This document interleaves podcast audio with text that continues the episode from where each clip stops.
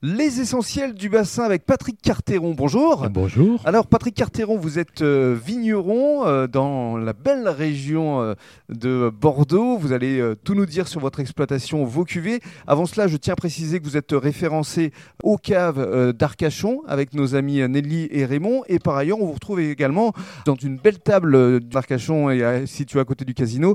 Il s'agit du Cabestan. Alors, Histoire de mieux faire connaissance avec vous, parlez-nous de, de votre parcours. Issu d'une famille de vignerons? Le parcours, évidemment, euh, grand-père vigneron, arrière-grand-père vigneron, père Mhm. vigneron. Donc euh, combien Donc, de générations?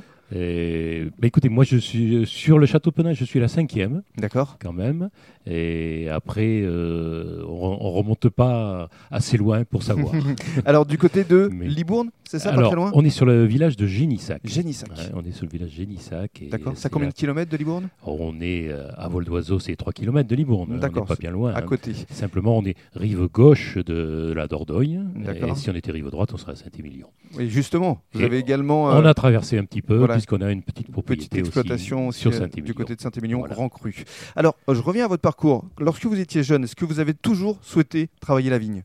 Ah, est-ce que je l'ai souhaité? Je, je vais dire que non. Vous Quand j'étais petit, alors? quand j'étais petit, il n'y avait pas le choix, c'était une obligation. Oui. Il fallait aller euh, travailler dans les vignes. Mm. Et euh, quand on a 10 ans, 12 ans ou 14 ans, euh, même à 8 ans, j'y allais déjà.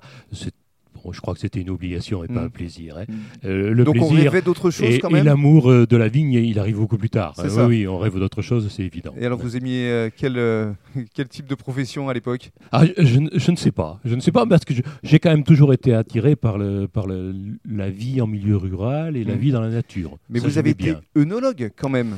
Alors effectivement, j'ai fait des études de- d'ingénieur agricole et, et des études d'énologue Mhm. euh, parce que ce, ce côté agriculture et ce côté nature m'intéressait, Mm. c'est évident. Alors qu'est-ce qui vous a conduit à, à reprendre l'exploitation familiale?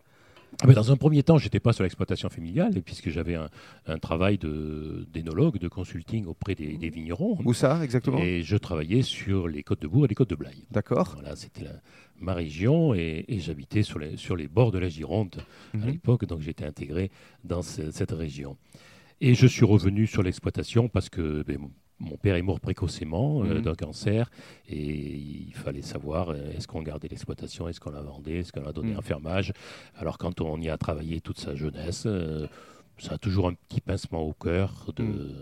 de s'en séparer. Et c'est Donc souvent j'y le suis revenu dessus. voilà. Ici, dans le Bordelais, même en Champagne, enfin, il y a beaucoup de régions viticoles où effectivement, c'est de la succession. Quoi. Les enfants reprennent effectivement l'exploitation familiale, ce qui est normal. C'était dans la tradition d'autrefois. Je pense qu'aujourd'hui, ça va l'être de moins en moins. Euh, mais effectivement, quand on est, quand on est né là-dedans, euh, on a quand même un petit virus. On a, et, et ce virus-là, ben, il, il nous tient. hein, et on a envie de, de développer un petit peu ce qu'ont fait les, les générations avant et de continuer les œuvres. Tout en essayant de moderniser la façon dont on travaille la terre et surtout les cuvées. Et on en parle dans le cadre d'un deuxième podcast.